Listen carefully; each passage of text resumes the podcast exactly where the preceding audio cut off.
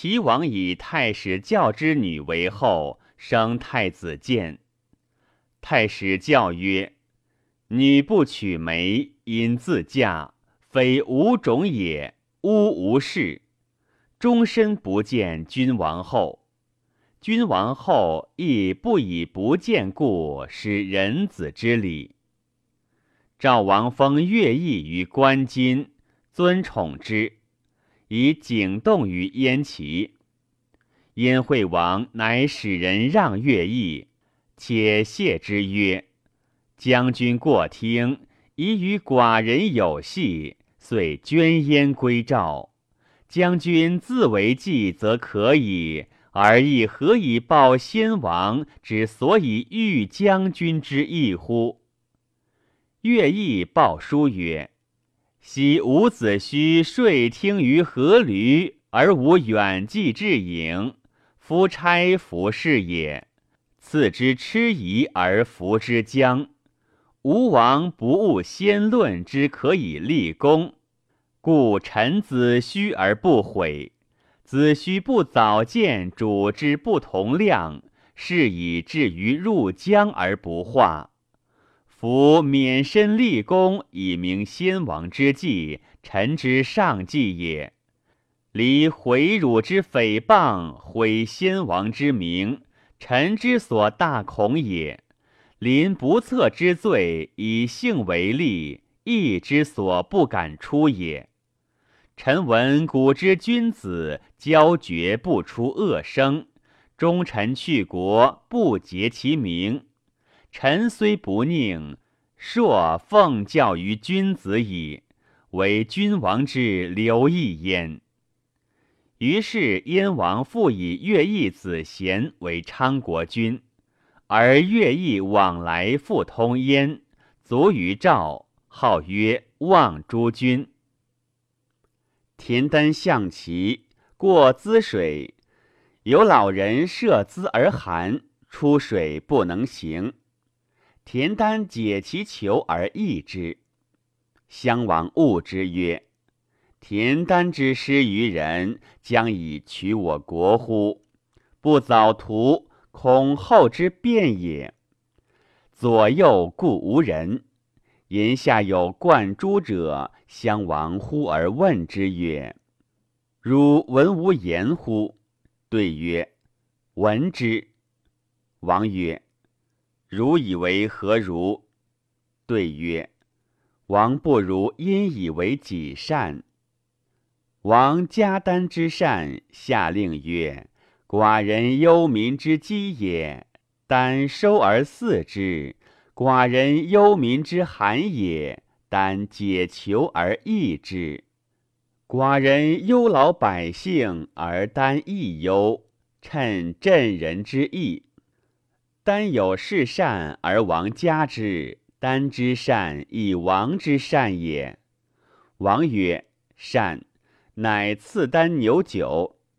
后数日，灌诸者复见王曰：“王朝日一召田丹而依之于庭，口烙之，乃不令求百姓之饥寒者收谷之。”乃使人听于闾里，闻大夫之相与语者曰：“田丹之爱人，戒乃王之教也。”田丹任雕伯于王，王有所幸臣九人，欲伤安平君。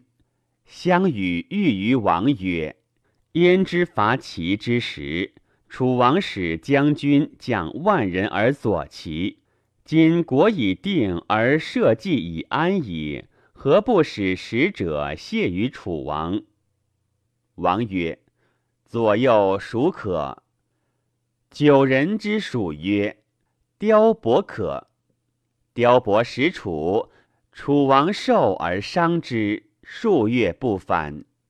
九人之属相与欲曰：“夫一人之身而千流万乘者。”岂不以具事也哉？其安平君之与王也，君臣无义而上下无别，解其志欲为不善，内服百姓，外怀戎狄，理天下之贤士，其志欲有为，愿王察之。翌日，王曰：“赵相丹而来。”田丹免官，图显肉袒而进，退而请死罪。五日而王曰：“子无罪于寡人。”子为子之臣礼，吾为吾之王礼而已矣。雕伯从楚来，王赐之酒，酒酣。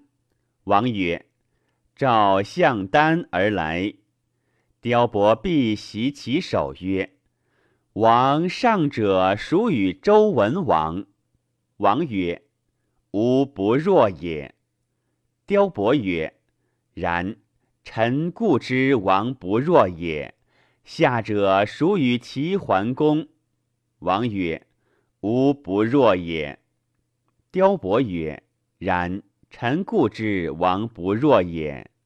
然则周文王得吕尚以为太公，齐桓公得管夷吾以为仲父，今王得安平君而独曰丹。”安得此亡国之言乎？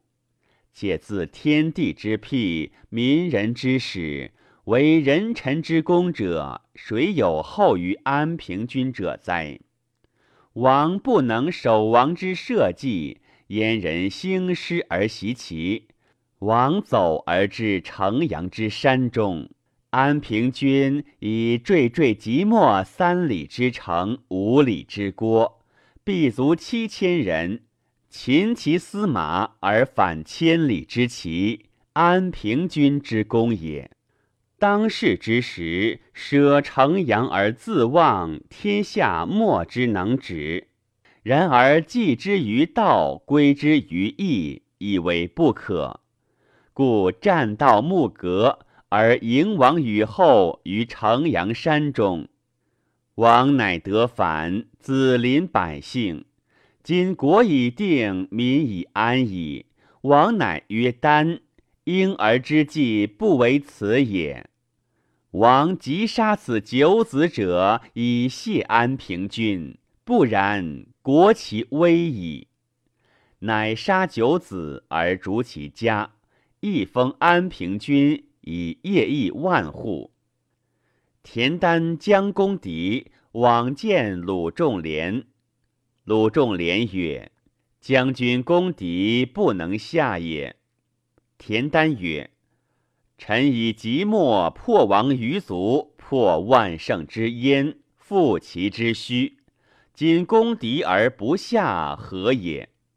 上车伏谢而去，遂攻敌，三月不克。其小儿谣曰：“大官若饥，修建主仪。攻敌不能下，累枯骨成丘。”田丹乃惧，问鲁仲连曰：“先生谓丹不能下敌，请闻其说。”鲁仲连曰：“将军之在即墨，坐则知愧，立则杖差。”为士卒唱曰：“吾可亡矣，宗庙亡矣，今日上矣，归于何党矣？当此之时，将军有死之心，士卒无生之气。闻君言，莫不挥气奋臂而欲战，此所以破燕也。当今将军东有夜邑之凤，西有资上之鱼。”黄金横带而逞乎资冕之间，有生之乐，无死之心，所以不胜也。田丹曰：“丹之有心，先生治之矣。明日乃利器巡城，立于史实之所，元服古之，敌人乃下。初，齐闵王既灭宋。”欲去孟尝君，孟尝君奔魏，魏昭王以为相，与诸侯共伐破齐。闵王死，襄王复国，而孟尝君终立为诸侯，无所属。襄王新立，魏孟尝君，与之联合。孟尝君卒，诸子争立，而齐魏共灭薛。孟尝君绝嗣。